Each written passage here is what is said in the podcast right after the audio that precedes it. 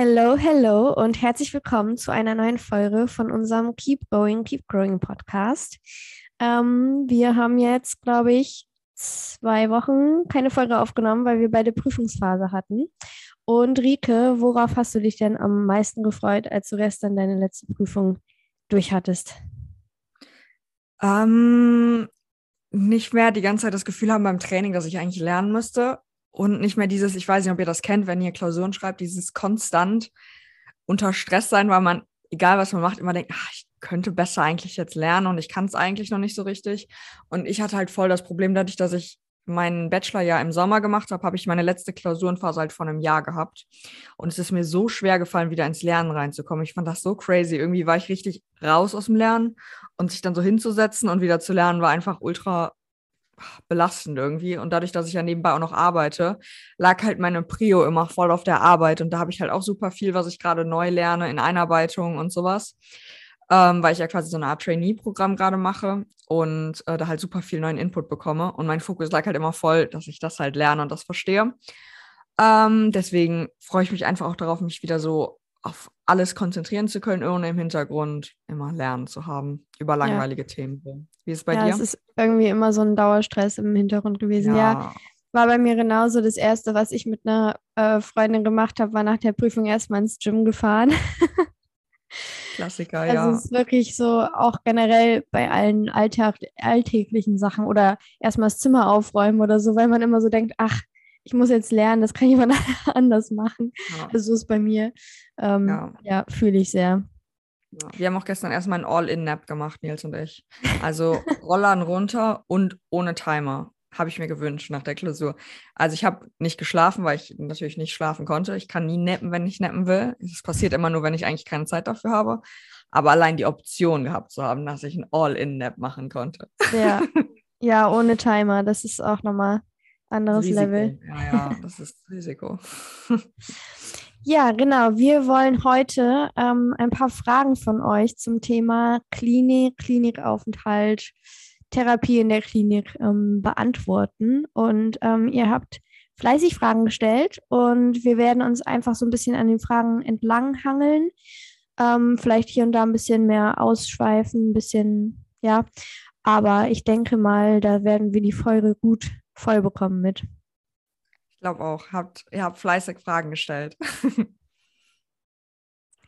ja, vielleicht wir wissen nicht so ganz, wohin das Ganze geht, äh, wenn wir über die Fragen sprechen, wie tief wir ins Detail gehen. Ähm, und sind auch ein bisschen Fragen zum Gewicht, zur Zunahme gestellt worden. Und vielleicht an der Stelle, falls euch sowas triggert, wenn ihr irgendwie ähm, sowas hört, wie viel jemand gewogen hat, wie viel Gewicht zugenommen wurde. Vielleicht sprechen wir auch über Kalorien, weiß ich gerade nicht. Wir wissen halt gerade nicht, wo die, wo die Reise bei dieser Folge hingeht. Ähm, deswegen an der Stelle auf jeden Fall trotzdem eine Trigger Warning, weil es vielleicht trotzdem für den einen oder anderen ähm, belastend sein kann. Ähm, und wir möchten hier lieber einen auf Nummer sicher gehen, dass ihr einfach Bescheid wisst, bevor ihr jetzt ähm, weiterhört, dass es gegebenenfalls, ähm, falls ihr unter einer Essstörung leidet, für euch ähm, schwierig sein kann. Aber ich denke eigentlich, dass wir das auch ganz gut so hinbekommen. Möchte ich aber trotzdem an der Stelle sagen. Und dann würde ich sagen, starten wir einfach direkt rein mit der ersten Frage. Ähm, wie überwindet man die Angst vor einer Klinik? Ja, da fange ich einfach mal an mit der Antwort. Und ähm, ich glaube, wie das bei allen, fast allen Ängsten im Leben ist, dass man sich, dass man Ängste nicht überwindet, wenn man sich ihnen nicht stellt. Also so ist meine Einstellung dazu. Ähm, man kann sich ausmalen, was alles passieren kann, wenn man in eine Klinik geht oder was halt auch nicht passieren kann. Ähm, aber ich glaube, man muss wirklich dann den Schritt gehen und in die Klinik gehen. Also ähm, das ist genauso wie überwindet man die Angst vor der Zunahme, indem du zunimmst. Also das ist meine Erfahrung damit und ich glaube, ähm, ja, das ist vielleicht ein bisschen hart zu sagen, aber ich glaube wirklich, indem man sich dieser Angst einfach stellt. Ja, kann ich zu 100 Prozent so unterstützen. Ähm, ich glaube, das ist auch der einzige, der einzige Schritt, den man halt gehen kann. Und es ist auch voll okay, vor etwas Angst zu haben, weil es ist auch ein krasser Schritt. Im Endeffekt, man, man, man geht da in diese Klinik, man ist eine Zeit lang von zu Hause weg, man geht aus seinen Routinen raus ähm, und man wird gezwungen, sich ja zu verändern, weil man halt in andere Strukturen reinkommt. Und das ist scary as fuck und das ist auch okay. Ähm, deswegen, ich glaube, man muss auch nicht immer schönreden. Also wir hatten, glaube ich, beide auch total Angst, als wir in diese Klinik gegangen sind und ich hatte auch währenddessen noch Angst. Und ich hatte aber genauso gut auch Angst, als ich aus der Klinik entlassen wurde, wieder nach Hause zu kommen. Also es war genau die gleiche Angst, weil es, man verlässt seine Strukturen, man geht in was, was Unbekanntes und das ist einfach immer für uns Menschen super, super scary. Ähm, aber es wird besser, sobald man in der Situation dann ist und sich traut. Ja, und danach, ähm, also man wächst auch daran. Also jedes Mal, wenn du halt irgendwie dich einer Angst stellst und merkst, okay, ich, ich kann diese Angst überwinden, dann wächst du auch unglaublich daran. Also ähm, das kann ich auch jetzt so im Vorhinein schon mal sagen. Ich weiß, dass ich ohne die Zeit in der Klinik, glaube ich, wäre ich nicht so selbstbewusst, wie ich jetzt bin, wäre ich nicht die Person, die ich jetzt bin. Ähm, das hat mich schon geprägt, aber auch positiv geprägt. Ja, kann ich, mhm. kann ich einfach zu 100 Prozent zustimmen. Ja. Okay, ich glaube, dann haben wir die Frage eigentlich schon beantwortet. Ähm, schon mal vorab, wir haben auch die Frage bekommen, in welchen Kliniken wir waren. Ähm, ich würde sagen, wenn euch das genau interessiert, dann könnt ihr uns eine Nachricht einfach bei Instagram schreiben, weil ich jetzt nicht weiß, wie das mit Datenschutz ist, ähm, wie wir da so offen drüber sprechen können. Ähm, aber Rike, ich würde mal sagen, du kannst ja mal kurz erklären, wie war denn so ein Tagesablauf bei euch in der Klinik? Genau, also da ist natürlich von jeder Klinik, das ist unterschiedlich. Deswegen, ähm, je nachdem, in welche Klinik man geht, kann das halt auch voll unterschiedlich sein. Äh, ich war ja immer nur in einer Klinik, deswegen kann ich jetzt von, von meinem Klinikaufenthalt ähm, da erzählen. Im Endeffekt war der ganze Tagesablauf ähm, ums Essen rum strukturiert, weil wir hatten fünf Mahlzeiten, drei Hauptmahlzeiten und zwei Zwischenmahlzeiten. Ähm, die Mahlzeiten gingen jeweils, also die Hauptmahlzeiten eine Stunde maximal und die Zwischenmahlzeiten maximal 30 Minuten. Ähm, ich weiß tatsächlich gar nicht mehr genau die Zeiten. Ich glaube, es war irgendwie 8, 11, 12.30 Uhr, 15 Uhr, 18 Uhr waren die Essenszeiten ungefähr. Kommt, kommt glaube ich, hin. Ähm, genau, dann halt Essen, das hat halt schon echt immer viel Zeit ein, eingenommen pro Tag. Ähm, wir hatten dann meistens zwischen Frühstück und der ersten Zwischenmahlzeit oder Zwischenmahlzeit und Mittagessen Therapie in irgendeiner Form, Einzeltherapie meistens. Ähm, je nachdem, wie weit man bei uns war, hatte man ja unterschiedliche Dauer an Therapie. Am Anfang waren das ja wirklich nur 15 Minuten pro Tag, glaube ich. Ähm, und dann hat sich das ja ausgeweitet auf zweimal 45 Minuten oder zweimal eine Stunde am Ende pro Tag. Ähm, deswegen am Anfang hatte man halt viel mehr Zeit für sich selber und am Ende hat man basically eigentlich nur noch Therapie gehabt. Das war bei uns halt so, in welcher Stufe man ist. Ähm, genau, dann, dann Essen. Wir haben immer nach dem Essen zusammen einen Spaziergang gemacht, 15 Minuten. Also meine Gruppe ist nach dem Essen immer 15 Minuten spazieren gegangen, aber nur, wenn man den entsprechenden BMI hatte, wenn man mindestens so und so viel Grad Körpertemperatur hatte und wenn der Blutdruck äh, entsprechend war. Also das wurde immer vorher gemessen ähm, damit man dann auch einfach spazieren gehen durfte. Und manchmal durfte man nicht gehen. Und wir hatten tatsächlich auch eine bei uns in der Klinik, die hatte so einen niedrigen BMI, dass die mal dem Rollstuhl mitfahren musste, äh, weil die gar nicht spazieren gehen durfte. Also die wurde dann immer im Rollstuhl rumgefahren. Ähm, genau. Dann hatten wir nach dem Essen, also nach Mittagessen, hatten wir immer eine Gruppentherapie als Magersuchtgruppe quasi oder Essgestörungsgruppe. Da hatten wir verschiedene Sachen. Also wir hatten einmal so eine wirklich Gruppentherapie. Da haben wir über verschiedene Themen immer gesprochen. Ähm, wir haben immer pro Woche ein Thema uns rausgesucht oder vielleicht ging das auch manchmal zwei Wochen, wo wir drüber gesprochen haben. Ähm, dann hatten wir Dienstags war das tatsächlich immer, hatten wir Traumreise, das war mega cool. Da haben wir uns äh, hingelegt und eine von den Therapeutinnen hat uns dann was vorgelesen aus so einer Traumreise. Wir sollten uns entspannen. Und was ich ganz crazy fand da zum Beispiel ist, am Anfang ist es mir so schwer gefallen zu entspannen und am Ende bin ich einfach immer eingepennt dabei. Das war ein Highlight, das war so der Stunden-Nap nach Mittagessen. Ähm, dann hatten wir Dramatherapie, ich glaube, das hatte ich auch schon mal erzählt, also so Schauspieltherapie, das war mega, mega cool, ähm, wo wir verschiedene Rollen gespielt haben, wo wir manchmal auch so eine selbstbewusste Person zum Beispiel spielen sollten. Das war auch einfach cool, weil wenn du die spielst, dann weißt du ja, wie sich das anfühlt.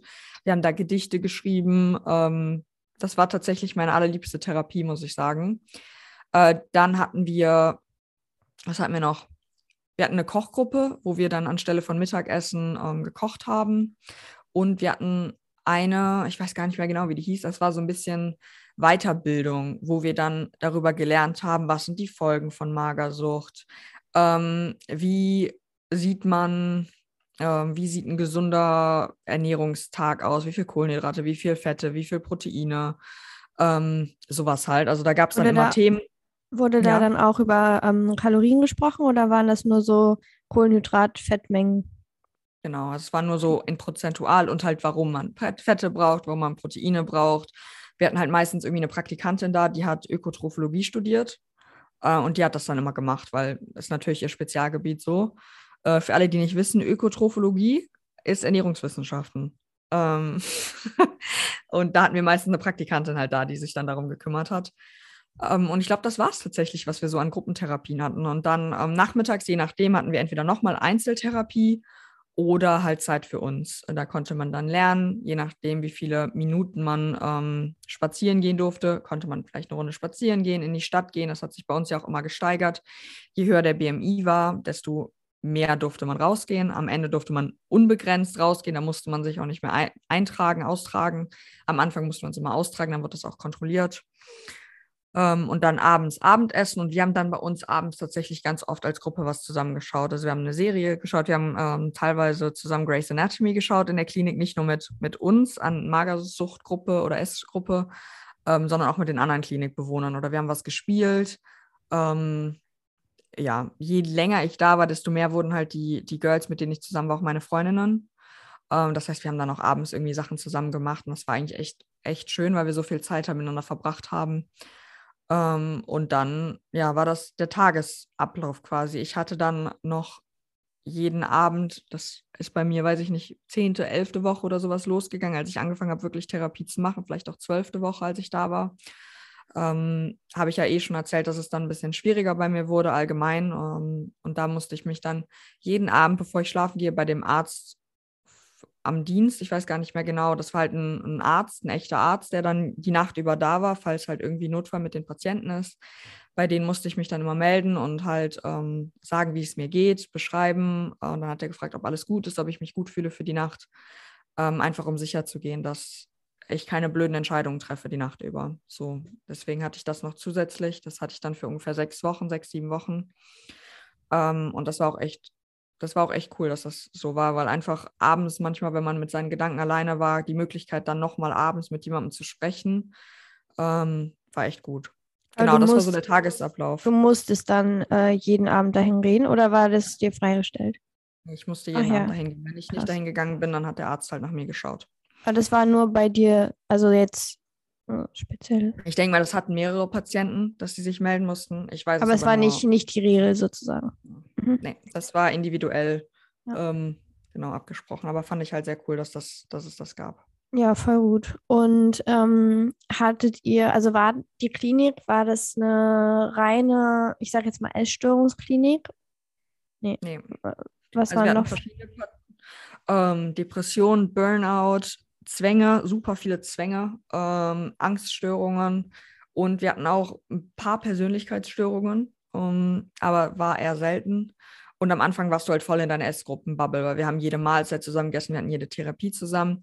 Und äh, dann, als meine Essgruppenzeit vorbei war, als ich meinen normalen BMI erreicht habe, war ich ja noch eine Zeit lang normale Patientin in der Klinik. Dann habe ich ganz normal mit den anderen Patienten gegessen ähm, ganz normal Therapie gehabt, Therapie mit denen auch zusammen gehabt und das war tatsächlich super cool, ähm, weil ich so quasi aus meiner Essgruppenbubble rausgekommen bin in halt ein bisschen echteres Leben mit Menschen, die halt weird essen zum Beispiel, Menschen, die halt nur einen Salat zum Abendessen essen, während ich halt meine gefühlten sechs Brote gegessen habe.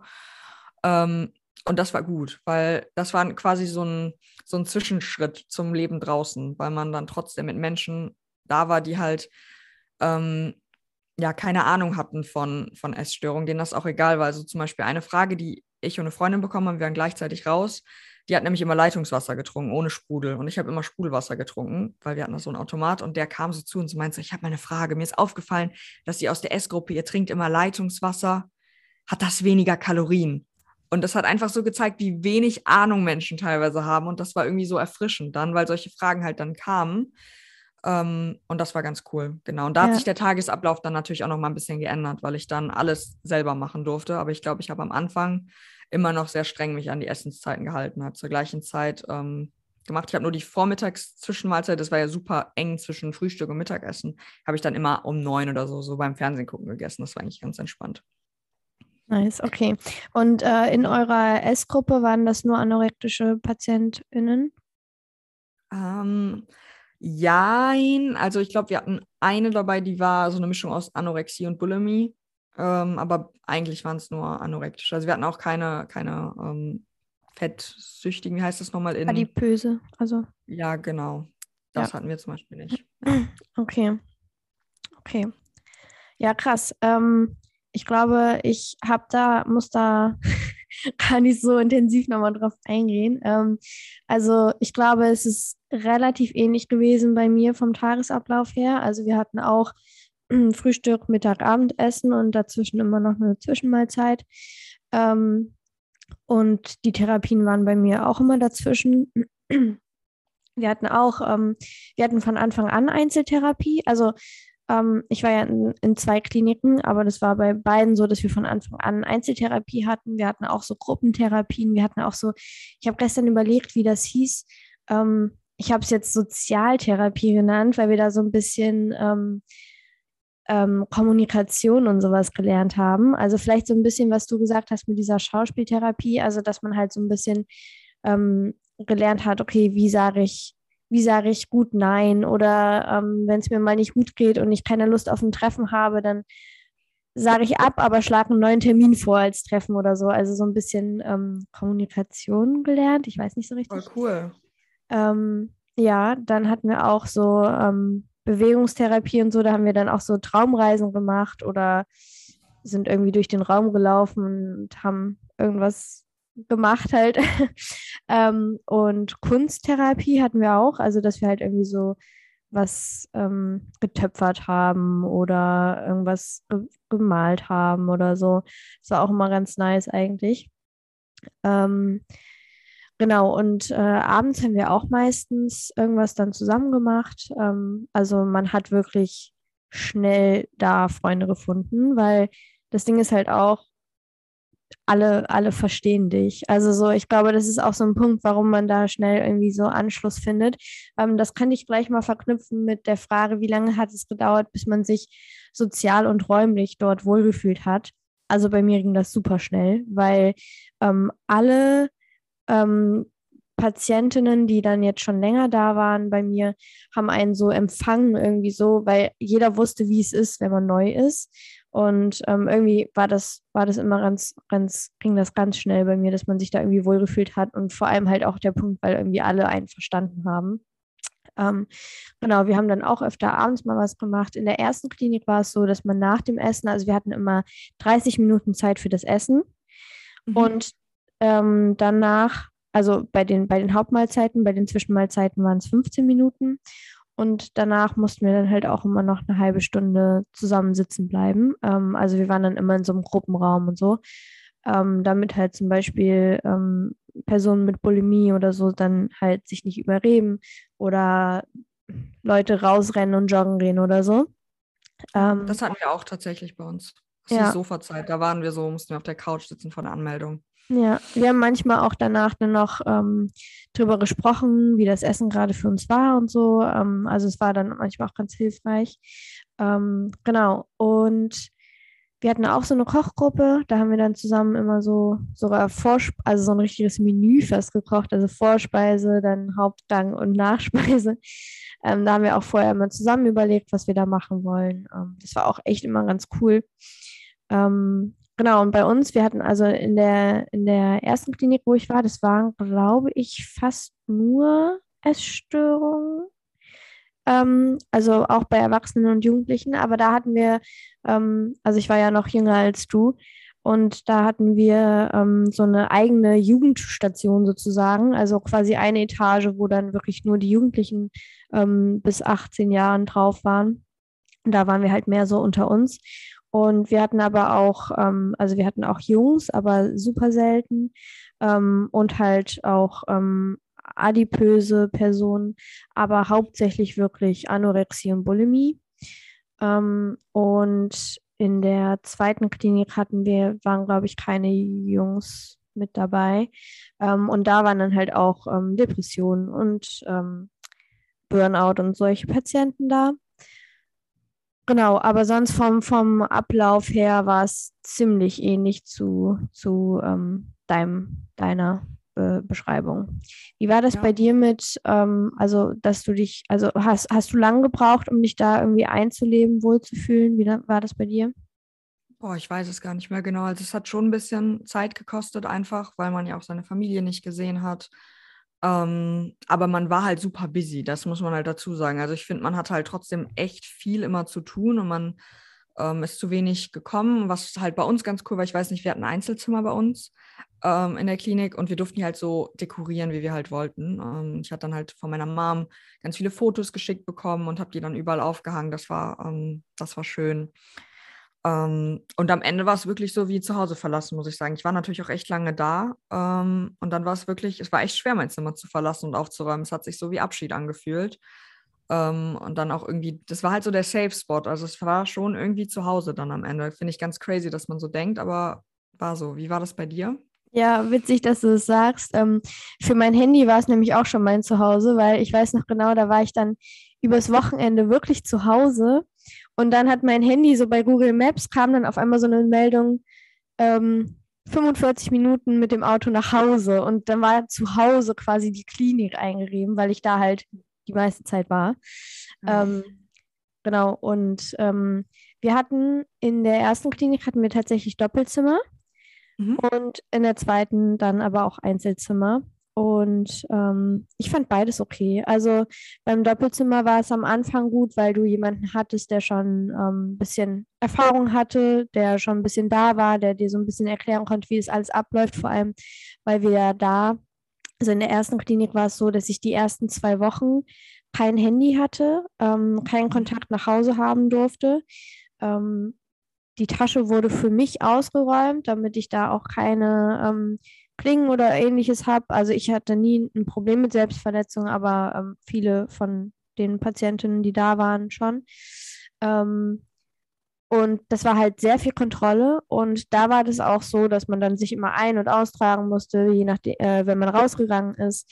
Ähm, da hatte man je nach Gewicht dann eine bestimmte Zeit, die man rausgehen durfte. Ich weiß aber auch, dass die meisten sich nicht dran gehalten haben. Ähm, und in der zweiten Klinik hatten wir da gar keine, gar keine Einschränkungen. Also da konnten wir wirklich ähm, so lange rausgehen, wie wir wollten.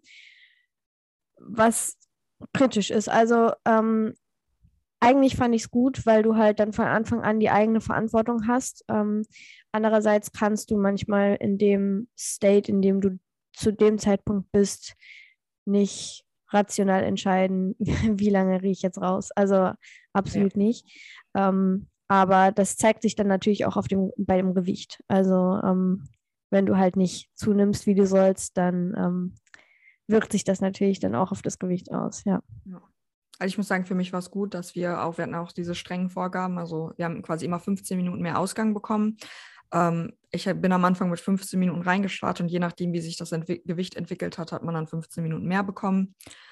Ähm, die man quasi dann zusammen oder einzeln gehen durfte, äh, in 15 Minuten Abständen, wie auch immer. Und dann zum Beispiel auch, wenn mein Freund dann da war, da haben wir auch, glaube ich, in der Folge drüber gesprochen, war dann immer so richtig geplant, welche Routen wir gehen können. Wir hatten immer so Runden um die Klinik rum. Es gab dann die blaue Hausrunde und ähm, ja, die sind wir dann immer halt lang gegangen. Aber ich weiß, dass bei mir, wenn ich nicht diese Regeln gehabt hätte, das hatte ich ja auch eh schon mal erzählt, dann hätte es, glaube ich, nicht funktioniert. Also ich brauche wirklich diese, diese strengen, brauchte diese strengen Vorgaben und habe mich da auch immer 100 Prozent dran gehalten, weil ich halt Vorgaben hatte. Deswegen hat beim, für mich persönlich Klinik ja so gut funktioniert, weil ich halt was hatte, woran ich mich hangeln konnte, das funktioniert. Ja, und ich glaube, das hat auch ganz viel mit diesem Punkt Verantwortung abreden zu tun. Ja, ähm, weil es dann uns Menschen, also ich glaube, ich kann dafür viele sprechen, einfach leichter fällt, sich an bestimmte Dinge zu halten. Wenn, ja. sorry, wenn dir jemand sagt, ist so und so viel und du vertraust dem und weißt, okay, das ist richtig so, was der mir sagt, dann kannst du es viel besser, als ähm, wenn du es in Eigenverantwortung machen musst oder willst. Ja. Alright, okay. wir haben jetzt echt lange über die Frage gesprochen. Ja, wir haben ähm. nebenbei auch schon ein paar andere Fragen mit einge, äh, eingeschlossen, zum, zum Beispiel wie, welche Therapien hat man? Ja, voll ähm, gut. Aber ich finde, wir könnten jetzt ganz gut anschließen die Frage, ähm, gab es eine Regel, wie viel man zunehmen musste? äh, pro Mhm. Woche, pro Monat. Ja. Wie war das bei dir in der Klinik?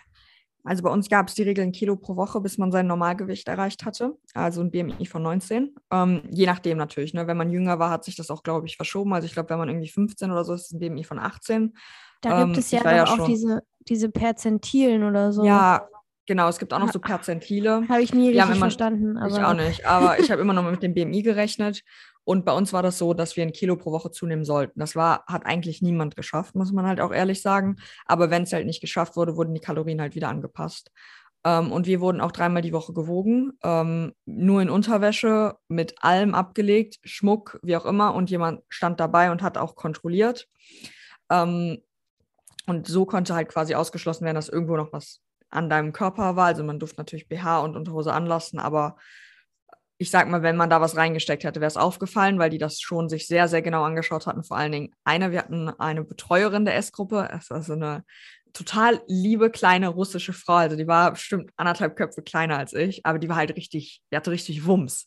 Ähm und ähm, die hat sich immer darum gekümmert, auf jeden Fall, dass das alles gut läuft und wir das alles gut machen mit dem, mit dem Wiegen. Ähm, aber wir hatten Wurdet Kilo ihr- pro Woche. wurdet ihr durchgehend dreimal die Woche gewogen oder war das zum Schluss weniger öfter? Durchgehend dreimal die Woche Mhm. gewogen, ja. Okay. Das war auch, auch finde ich, gut. So ist zum Beispiel auch aufgefallen. Also es gab natürlich Leute, die haben auch in der Klinik gecheatet, die haben getrunken.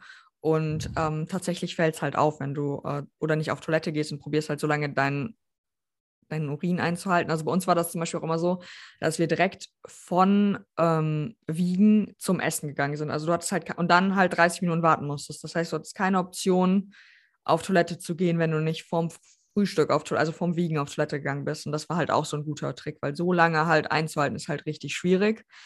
Ähm, und dann ist es halt aufgefallen und wir hatten zusätzlich auch noch Zwischenwiegen bei uns teilweise. Ich weiß nicht, ob ihr das auch hattet So spontan, unangekündigt. spontan, unangekündigt, Ja. mitten am Tag, damit dann auffällt, ähm, also du musst halt schwerer sein, Mitte des Tages und du darfst, kannst nicht gleich viel wiegen, ähm, wie morgens. Macht ja auch Ja. Sinn, weil du hast was gegessen, du hast was getrunken und äh, das hatten wir am Anfang gar nicht oft und am Ende dann super oft, weil wir eine bei uns in der Gruppe haben, die hat sich an nichts gehalten und dann war das wirklich einmal die Woche haben wir Zwischenwiegen gehabt. Und das war tatsächlich das Allerschwerste für uns. Ähm, und es war super schwer. Also so, ich habe mich da auch immer rückwärts draufgestellt auf die Waage, weil ich es nicht wissen wollte. Weil ähm, du musst dir vorstellen, es ist super schwierig bei uns ein Gewicht oder für alle, die das sich nicht vorstellen können. Du hast so eine Zahl im Kopf und die willst du nicht überschreiten.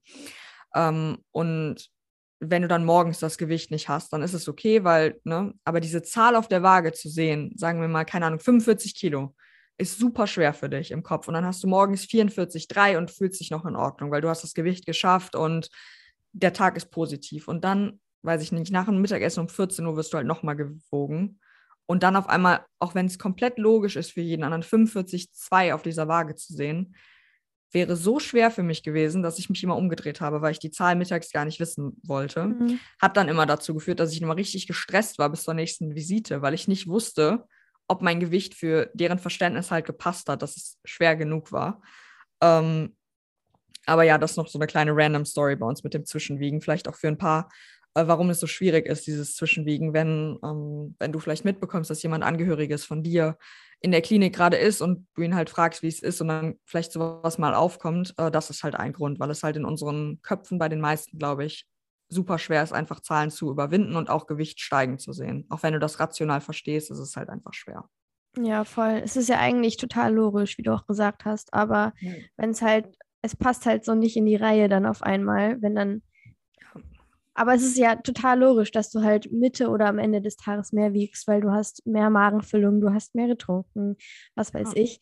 Ähm, das ist total normal. Ähm, und ich, ich habe das Gefühl, dass es sogar viele ähm, nicht verstehen, warum man sich zum Beispiel immer morgens wiegen sollte, also auch im Normalfall, im normalen Leben, sage ich jetzt mal, ähm, weil da hast du halt immer die gleichen Bedingungen. So, du bist Ja. immer, du, du, du hast eine, also du gehst immer zu einer ähnlichen Uhrzeit ins Bett und stehst zu einer ähnlichen Uhrzeit auf. Du hast ähm, einen ähnlichen Tagesablauf. Und wenn du aber dann auf einmal abends dich wiegst und an dem Tag, ähm, weiß ich nicht, ein total volumenreiches Essen abends hattest oder total viel Durst hattest vorher, dann ist es kein Wunder, wenn du dann einfach mal zwei, drei Kilo mehr wiegst oder so. Ähm, deshalb ist es generell auch immer schlau, wenn du äh, dich wiegst, dass du dich halt morgens nach dem Aufstehen einfach wiegst, weil du da die gleichen Bedingungen hast. Ja. Ähm, bei uns war das mit dem Zwischenwiegen auch, aber ähm, bei mir, also tatsächlich nur einmal. Und das war morgens. Also so mitten am Tag habe ich das eigentlich nie mitbekommen. Ähm, also bei mir war es einmal morgens, da stand ich gerade unter der Dusche und dann klopft es an die Tür und ich war so, hä? Was ist da mhm. los? Ähm, genau, und bei mir war es, also in der ersten Klinik, wo ich war, kann ich mich tatsächlich gar nicht daran erinnern, dass wir da eine genaue Regel hatten, wie viel man zunehmen muss. Ähm, da war es dann halt immer so, dass wenn man nicht schnell genug zugenommen hat, ich weiß tatsächlich nicht mehr, woran die sich, wonach die sich gerichtet haben. Ich habe gestern meine Mama extra nochmal gefragt, die wusste es aber auch nicht mehr. Ähm, es gab halt nur Konsequenzen, wenn du nicht schnell genug ähm, zugenommen hast. Also zum Beispiel musste man dann wieder in die Essensbetreuung. Das war bei uns so. Normalerweise hat man mit der Gruppe zusammengegessen, ähm, mit den anderen Jugendlichen zusammen. Und ähm, wenn man aber, das war in beiden Kliniken so, wenn man nicht schnell genug zugenommen hat, dann kam man in die Essensbetreuung. Und da war man, ähm, wurde mehr darauf geachtet, wie du isst, ähm, weil in der großen Gruppe kannst du halt auch gut mal irgendwie die Schüssel nicht gut auskratzen oder was weiß ich. Und äh, ja. Nee, sorry. Also, ähm, alles gut. ähm, und äh, in der Essensbetreuung wird halt genau darauf geachtet. Und ähm, genau, das war so die Konsequenzen oder dass man halt nicht genug rausgehen, nicht, nicht mehr so lange rausgehen durfte oder ähm, bei uns war es auch so, manche, die halt wirklich nicht schnell genug zugenommen haben, die haben dann noch eine zusätzliche Zwischenmahlzeit bekommen. Also während andere dann halt einen Schokoriegel und einen Apfel hatten, hatten dann manche noch ein Stück Kuchen dazu oder so, weil die halt einfach nicht, nicht äh, genug zugenommen haben von dem, was sie gegessen haben. Das ist ja immer so. Das ist ja jeder Körper super individuell. Und in der zweiten Klinik waren es, soweit ich weiß, 500 Gramm pro Woche, also nicht ganz so viel wie bei dir. Aber wir wurden auch nicht mit äh, einem normalen BMI entlassen, sage ich mal. Ähm, also ich war trotzdem lange in der Klinik, aber hatte trotzdem, ich habe es gerade extra nochmal ausgerechnet, kein, kein Normalgewicht richtig, als ich entlassen wurde. Ja. Ähm, und da war es dann so, dass ähm, wenn man sich da nicht dran gehalten hat, also wenn man diese 500 Gramm pro Woche nicht geschafft hat, dann hat man quasi einen Strich bekommen. Und ab zwölf Strichen wurdest du quasi rausgeschmissen aus der Klinik. Ähm, mhm. Aber wenn dein, ähm, das war, glaube ich, für so einen Grundaufenthalt von zwölf Wochen oder so, genau. Und wenn du aber länger als diese zwölf Wochen da geblieben bist, dann hast du quasi auch mehr Striche frei bekommen, sozusagen. Ähm, genau, und ähm, da war auch die Konsequenz dann Essensbetreuung und so. Und ähm, zum Teil hat man dann halt auch noch zusätzlich ähm, hier diese Fresobin oder sowas bekommen. Ich weiß nicht, kennst du bestimmt auch. Also das ist für alle, die es nicht kennen, das wird auch Astronautennahrung genannt. Das ist halt einfach ein sehr kalorienreiches Getränk. Also das, da hast du auf 200 Milliliter dann 200, 300 Kalorien oder so. Und, es gibt die äh, verschiedene. Es gibt die so saftmäßig und es gibt die dann als so Schoko und Vanille. Genau. Aber honestly, 10 out of 10 would not recommend, weil die schmecken nicht wie ein Proteinshake Vanille oder so. Die schmecken eigentlich gar nicht. Im Vergleich schmecken die nicht, aber ich fand sie eigentlich voll okay. Ähm, ich habe mich irgendwann damit angefreundet, muss ich ehrlich sagen. Ähm, ich hatte die zum Teil auch zu Hause dann, weil ähm, weiß ich nicht, man wusste einfach besser damit umzugehen, wenn man es aus der Klinik kannte. Ähm. Ich glaube, ich hatte sie sogar vor der Klinik zu Hause. Ich weiß es nicht mehr. Ich Auf hatte sie auch vor der Klinik von meiner Mom bekommen. Also dann musste ich immer ein Beisein von meiner Mutter eintrinken. Ja. Ganz furchtbar. Ja. Ja, genau. Ja. So war das. So war das bei uns. Ja. Also ich sag mal so, ich, ich glaube persönlich ist jetzt nur meine persönliche Meinung, dass es voll Sinn macht, dass man ein Ziel hat, an das man sich halten soll und dass es auch relativ schnell gehen soll. Ob es jetzt ein Kilo sein muss, weiß ich nicht. Ich finde, es ist schon sehr viel ähm, pro Woche. Dementsprechend waren meine Kalorien dann halt auch am Ende hoch. Also so viel, wie ich in der Klinik gegessen habe, habe ich noch nie in meinem Leben gegessen und hoffe, ich muss ich auch nie wieder in meinem Leben essen. Ähm, wurde bei euch über Kalorien gesprochen? Ja, über, bei uns wurde über Kalorien gesprochen. Ähm, fand ich auch ganz cool tatsächlich, dass man das so ungefähr wusste, ähm, weil ich weiß, ich hatte immer so im Kopf, wer 2000 Kalorien ist so der normale Mensch, weil das steht ja immer auf so Packungen drauf. Um, und ich habe halt, also ich war super schnell über diese 2000 Kalorien halt einfach hinaus, weil mein Körper dann einfach nicht zugenommen hat mehr. Ähm, und ich fand es ganz cool. Wir haben aber tatsächlich nicht in Gramm gerechnet bei uns, sondern in ähm, Esslöffeln. Also irgendwann kam man auch an den Punkt, dass man sich das Essen halt selber auftun durfte. Also zum Beispiel morgens Müsli. Und dann haben wir halt nicht gewogen, irgendwie 50 Gramm Haferflocken, sondern 5 Esslöffel und 5 Esslöffel Quark. Ähm, und das hat mir tatsächlich mega geholfen, am Ende aus der Klinik rauszugehen, weil ich halt dann keine Waage hatte oder so. Aber ich wusste halt, okay, ich muss zum Frühstück, sagen wir mal, 5 Esslöffel Müsli, 5 Esslöffel Joghurt, zwei Brötchen und halt auf jedes Brötchen Belag und Butter tun. So. Ähm, und das hat mir halt super geholfen, dass ich meine Kalorien halt gehittet habe, ohne halt Kalorien zu zählen. Also ja. wisst ihr, was ich meine? Ich wusste ja. halt, ich, ich esse die Kalorien, die ich brauche, aber musste halt nicht in der App irgendwas zählen, sondern habe halt einfach das abportioniert oder zum Beispiel Nudeln, dass du dann, also da hatten wir auch irgendwie 100 Gramm Nudeln, war dann äquivalent zu, ich weiß es nicht genau. Und dann waren das halt manchmal 105, manchmal waren es 110, manchmal waren es 95. Ähm, aber ich fand das eigentlich sehr gesund, dass man das so gemacht hat. Und irgendwann habe ich dann auch aufgehört, das abzuschätzen mit den Löffeln und habe es dann einfach so reingegossen, was dann bei mir tatsächlich vor, nach dem ersten Aufenthalt aber dazu geführt hat, dass ich dann zu wenig gegessen habe, weil ja. ich mich halt beschissen habe. Nach dem zweiten Aufenthalt war es besser.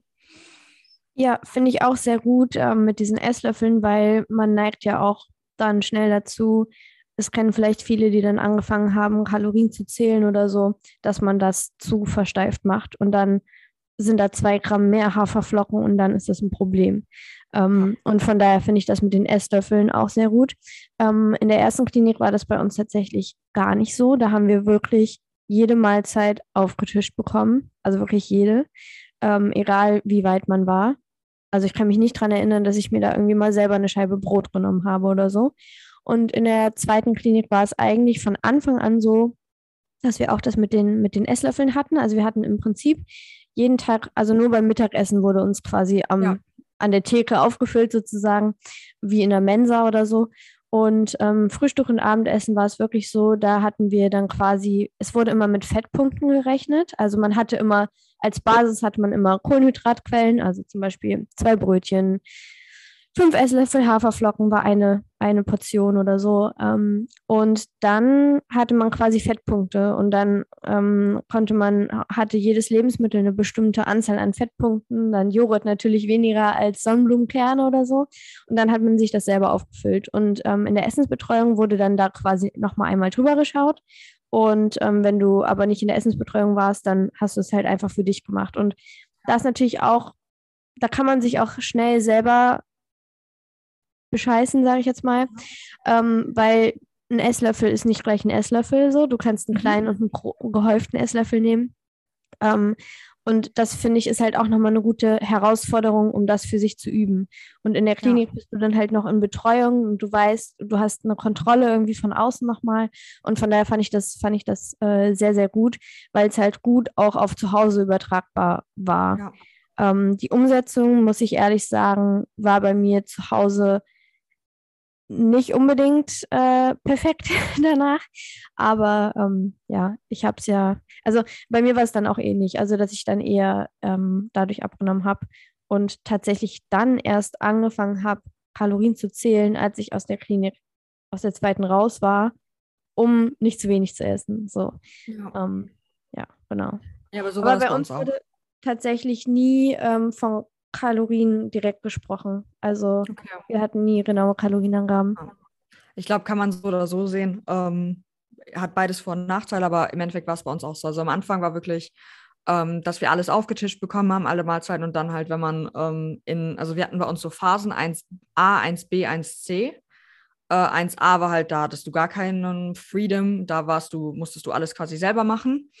Ähm, 1b durftest du dann dir dein Abendessen selber auftun. Also dann war dann die Betreuung der Essensgruppe, äh, ist dann mitgegangen und hat halt geschaut, dass du zum Beispiel bei Brot nicht die kleinere Scheibe Brot nimmst, weil du hast natürlich dickere und dünnere und dann, dass du einfach immer die vorderste Scheibe nimmst.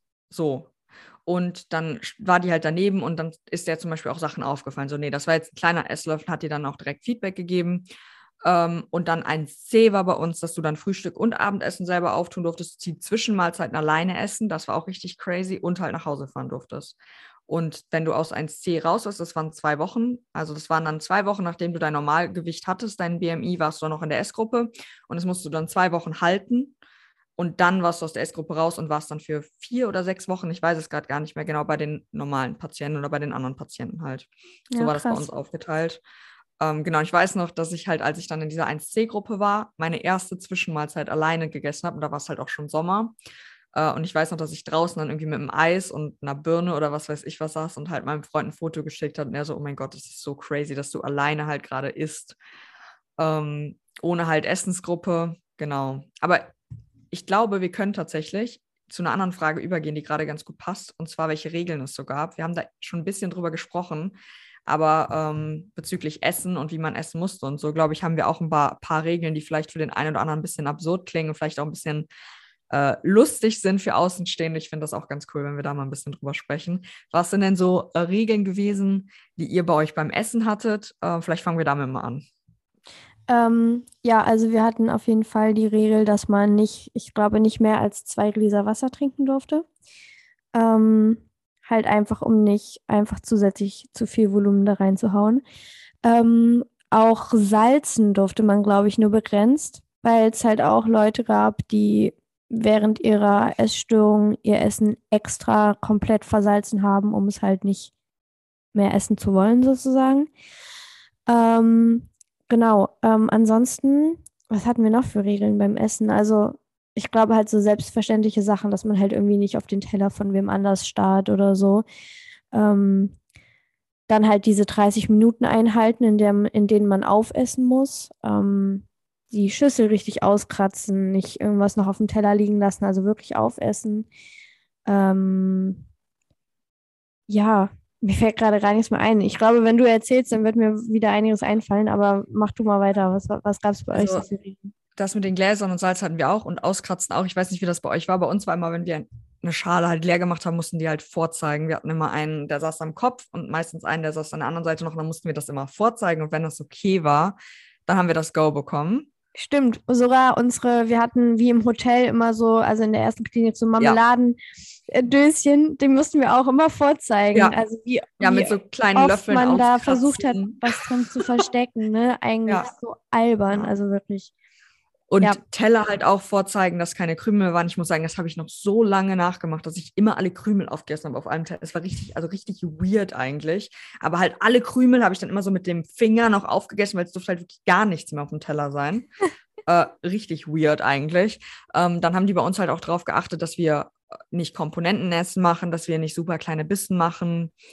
Ähm, dann hatten wir noch so ein paar weirde Regeln, die kamen aber auch erst so, während ich halt da war. Am Anfang durften wir zum Beispiel, wenn wir ähm, Joghurt zum Abend oder Essen oder Frühstück hatten und Marmelade halt auf dem Brot, durften wir zum Beispiel die Packung Marmelade halbieren, äh, eine Hälfte aufs Brot tun und die andere Hälfte halt in den Joghurt tun, weil der Joghurt war halt gar nicht süß und es war halt so Naturjoghurt und es war halt eigentlich nicht so lecker, wenn man ehrlich ist. Und war halt voll geil, dass wir so die Marmelade unterrühren durften.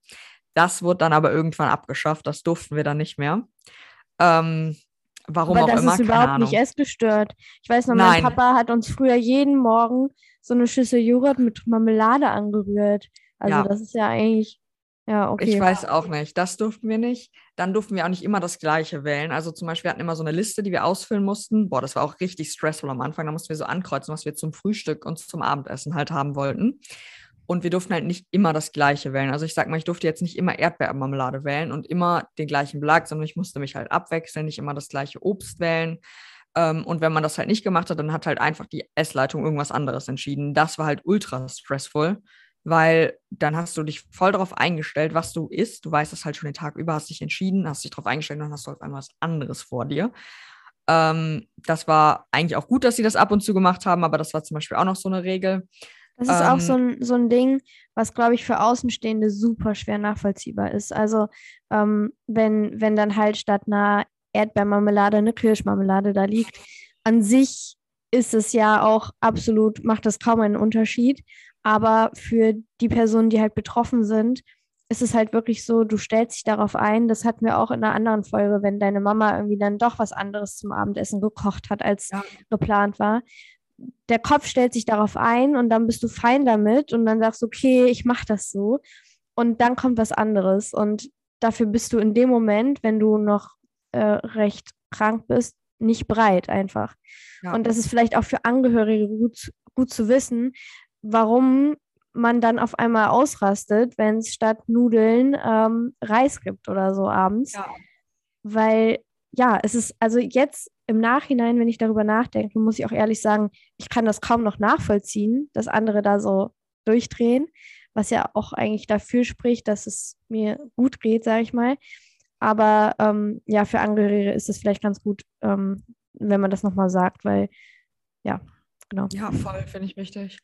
Ja, und dann hatten wir zum Beispiel noch so Regeln, dass wir keinen Zimt nutzen dürfen, dann keine bestimmten Teesorten, äh, wo irgendwas drin war. Ähm, ja, war immer, also als ich dann raus war aus der Essgruppe, habe ich erstmal fünf Kilo Zimt in meinen Joghurt reingeballert, weil ich einfach, weil ich durfte. Äh, und alles selbst gesalzen und sowas. Ähm, ja, das waren, das waren auf jeden Fall so ähm, Regeln, die wir hatten beim Essen. Es gibt bestimmt auch noch mehr. Also doch, eine fällt mir noch an, wir hatten immer Gemüseabend zum Abendessen, also entweder Möhre, Paprika oder Gurke. Ähm, und man durfte die Gurke, ich das mache das halt voll gerne, dass ich so ein Brot esse und dann halt Gurke da drauf lege. So kleinschneide, das durften wir halt auch nicht. Und das war, ich weiß noch, das war mein erster Abend in der Klinik und ich habe halt so literally jede Regel gebrochen, die es halt gab. Ohne es halt zu wissen.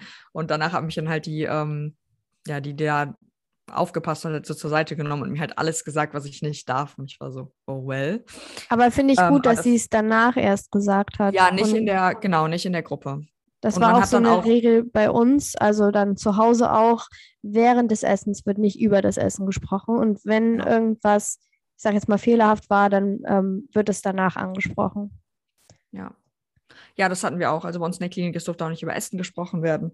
Ähm, am Anfang war wirklich teilweise, ich glaube, bei uns waren übrigens die Essenzeiten 45 Minuten und nicht eine Stunde, ist mir gerade eingefallen. Also 45 Minuten Schweigen in der Gruppe, weil niemand was gesagt hat. Es war ganz furchtbar.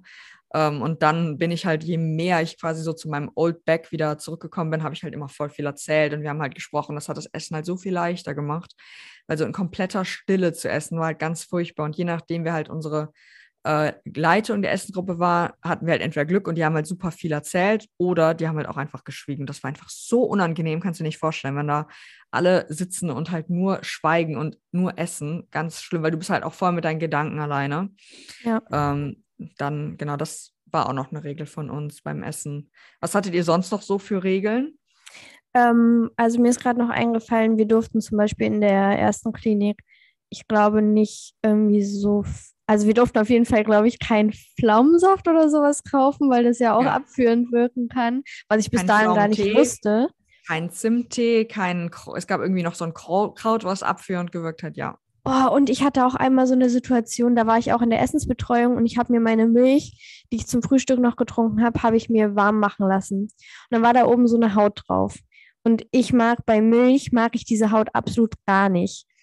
Und dann habe ich, hab ich extra gefragt, ob ich die Haut runternehmen darf. Und dann hat mich die Frau aus der Essensbetreuung angemeckert, dass ich ja dass ich ja genau wüsste, dass da oben das ganze Fett drauf wäre und natürlich muss ich die mitessen und ich so, hä, ich bitte nicht, ich, ich weiß doch von nichts, so ne, keine Ahnung, ich glaube nicht, dass das das ganze Fett ist da oben drauf, aber ähm, ja, ich da wurde ich, Ahnung. also ich habe auch in der Klinik viel gelernt, was ich davor noch gar nicht wusste. Also so ja. zum Beispiel, dass Pflaumen abführend wirken können, wusste ich damals nicht. Ja, bei mir war auch viel gelernt, dass mir gar nicht bewusst war, dass viele andere, die eine Magersucht haben, halt super weird anfangen zu essen. Das wusste ich auch nicht. Also das habe ich auch nie gemacht, dass ich super kleine, also klar kleinere Bissen, aber so richtig, richtig klein meine ich, so Mikrozentimeter ja. kleine Bissen. Ja. Das äh, war mir nicht bewusst, dass man so Komponentenessen macht oder sowas. Das kannte ich auch nicht, deswegen war das auch neu. Aber zum Beispiel eine Regel, die wir auch hatten bei uns, da habe ich auch noch eine funny Story zu. Wir durften nie Treppen gehen. Wir hatten einen Fahrstuhl bei uns und wir mussten immer Fahrstuhl fahren, damit wir keine Kalorien verbrennen. Ähm, und es war halt schon so voll in uns drin, immer Fahrstuhl. Und irgendwann ist dieser Fahrstuhl kaputt gegangen. Also Nummer eins war, wir saßen, standen auch alle in diesem Fahrstuhl drin und der ist stecken geblieben. Dem habe ich ein kleines Trauma, was Fahrstuhlfahren angeht. Ähm, und dann hat sich die auch die Russ russische Betreuerin, glaube ich, war dabei. Und sie so, es kann gar nicht sein. Ich weiß von jedem das Gewicht hier und wir haben nicht das Maximalgewicht überschritten. Und wir waren halt viel mehr, als in diesen Fahrstuhl rein durften. Aber sie wusste ja, wie viel jeder von uns aufs Gramm genau wiegt. Also das kann nicht sein. Ähm, aber dann war halt dieser Fahrstuhl kaputt. Und ich stand oben an der Treppe und ich musste halt die Treppe runtergehen. Es waren irgendwie zwei Etagen. Ich war so, oh mein Gott, ich weiß nicht, ob ich das kann. Und ich habe mich so falsch gefühlt, diese Treppe zu gehen weil ich so diese Regel hatte, du darfst nie Treppe, du darfst nie die Treppe nehmen. Ähm, und ich weiß auch, dass wir alle richtig lost waren. Und es war halt, irgendwie ist es ganz crazy im Nachhinein drüber nachzudenken. Es waren einfach nur Treppen. Und trotzdem ähm, hat das zu so viel Verwirrung geführt, weil wir standen oben wirklich so, dürfen wir jetzt runtergehen, dürfen wir jetzt nicht runtergehen, was machen wir jetzt? Wir müssen aber zum Essen. ja. Voll. Ja, das war äh, noch eine weirde Regel auf jeden Fall. Also nicht weird, aber halt eine Regel, die wir hatten, die ähm, so ein bisschen zu Eigenarten geführt hat. Ja, schon lustig irgendwie. Ja. Oh. Ja, sonst fällt mir da gerade auch nichts mehr so richtig ein. Ähm, nee, also das, glaube ich, sind auch so die wichtigsten Regeln, die, die es halt gibt. Ne? Nicht belügen, ne? nicht vortrinken. Ich glaube, das sind die wichtigsten Regeln, die man sich halten muss. Ja. Ehrlich sein zum Therapeut, wenn man jetzt neu in eine Klinik geht und wissen will, worauf man sich einstellt.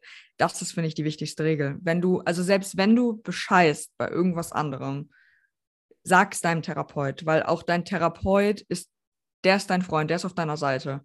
Und wenn du erzählst, so ich habe vorgetrunken, dann kann der was damit anfangen und dir halt erklären, warum das so ist. Und ihr könnt darüber sprechen, warum du es gemacht hast. Wenn du aber auch deinen Therapeut anlügst, dann hast du einfach keine Möglichkeit, gesund zu werden. Ja. Ähm, und ich finde, das ist die Nummer eins Regel, an die man sich halten muss. Dein ja. Therapeut ist dein bester Freund oder dein einziger Freund, auf den du dich verlassen kannst. Nicht, nicht dein bester Freund, aber die Person, auf die du dich verlassen kannst und auf die du dich verlassen musst. Und zu der musst du ehrlich sein. Wenn du nicht mal ehrlich zu dir selbst sein kannst, sei ehrlich zu dem Therapeuten, weil sonst bist du einfach unnötig in der Klinik. Und dein Therapeut hat auch schon so viele Stories gehört. Und ja. du könntest dem, also auch wenn du denkst, scheiße, das ist super peinlich, das ist super unangenehm, das ist super gestört, was ich hier gerade denke oder so, dein Therapeut hat das safe schon mal gehört und du bist damit nicht alleine. Und es gibt noch so viele Leute, die denken, sie sind mit ihren Gedanken alleine, aber das ist absolut nicht so. Es gibt so viele Leute, die genau solche Gedanken haben. Und wenn ihr darüber sprecht, dann äh, ist, also das ist eigentlich der einzige Weg, um diese Gedanken irgendwie zu sortieren und loszuwerden. Ähm, und ich glaube tatsächlich, Rike, dass wir hier einen kleinen Cut machen, weil, ähm, witzig, du schreibst ja gerade sogar, sollen wir äh, zwei Teile machen. Ich glaube, wir machen wirklich zwei Teile, weil ja. in 45 Minuten ist es 10 Uhr und da wollen wir diese Folge hier, die wir gerade aufgenommen haben, hochladen. Wir sind diese Woche nicht in Vorproduktion gegangen. Ja. Und ich glaube, das war auch ein ganz schönes Schlusswort. Also ja, Regel Nummer eins, sei ehrlich zu deinem Therapeuten. Ähm, und ich glaube, dann können wir auch nächste Woche ganz gut, also wir haben jetzt ein bisschen Klinikalltag ähm, gesprochen und ich glaube, nächstes Mal können wir dann so ein bisschen auf Emotionen eingehen. So, was war das Schwierigste? Was war, ähm, was war das Leichteste? Was hat sich in uns verändert und so weiter? Ähm, ich glaube, das ist auch ganz cool, dass wir das jetzt so ein bisschen abgrenzen. Ich glaube, das passt auch fragentechnisch ganz gut.